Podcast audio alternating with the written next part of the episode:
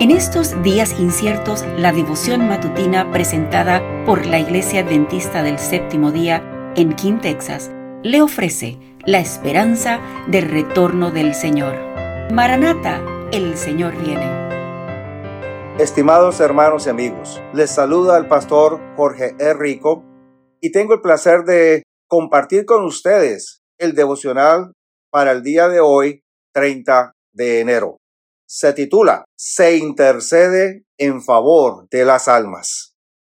Comienza con nuestra lectura bíblica que aparece en Mateo capítulo 18, versículo 19, y que dice de la siguiente manera, Otra vez os digo que si dos de vosotros se pusieren de acuerdo en la tierra acerca de cualquier cosa que pidieren, les será hecho por mi Padre que está en los cielos.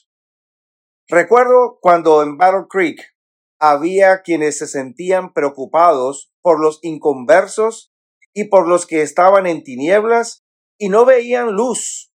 Entonces se convocaban reuniones de oración para que hicieran de la fortaleza de Dios su propia fortaleza. En cada caso, las inteligencias celestiales obraban en armonía con estos esfuerzos y las almas se salvaban. Si hay muchos miembros en la iglesia, organícense en pequeños grupos para trabajar no solo por los miembros de la iglesia, sino en favor de los incrédulos. Si en algún lugar hay solamente dos o tres que conocen la verdad, organícense en un grupo de obreros. Mantengan íntegro su vínculo de unión, cerrando sus filas por el amor y la unidad, estimulándose unos a otros para progresar y adquiriendo cada uno valor, fortaleza y ayuda de los demás. Revelen la tolerancia y la paciencia que manifestó Cristo y evitando las palabras apresuradas, usen el talento del habla para edificarse unos a otros en la santísima fe. Trabajen con el mismo amor que Cristo en favor de los que no están en el redil, olvidándose del yo en su esfuerzo por ayudar a otros. Mientras trabajen y oren en el nombre de Cristo, aumentará su número.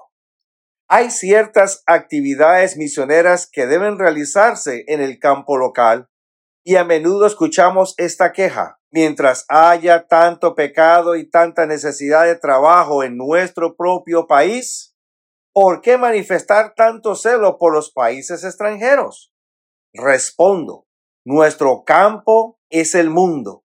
El Salvador ordenó a sus discípulos que comenzaran la obra en Jerusalén y que de allí pasaran a Judea y Samaria y que se extendieran a los confines de la tierra.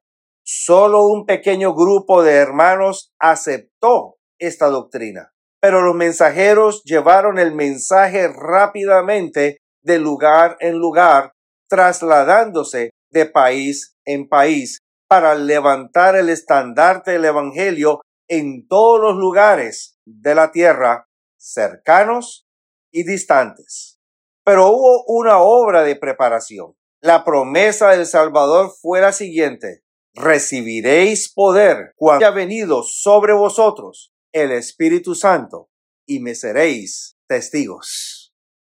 Mi querido hermano, mi querido amigo, deseo que usted pueda hoy disfrutar de un día lleno de bendiciones y que el día de mañana una vez más escuche el devocional que corresponde para ese día. Dios lo guarde. Gracias por acompañarnos. Comparta con otros esta bendición y recuerde seguirnos en las redes sociales y visitar nuestra página web. La información la puede encontrar en las notas del episodio. Bendiciones.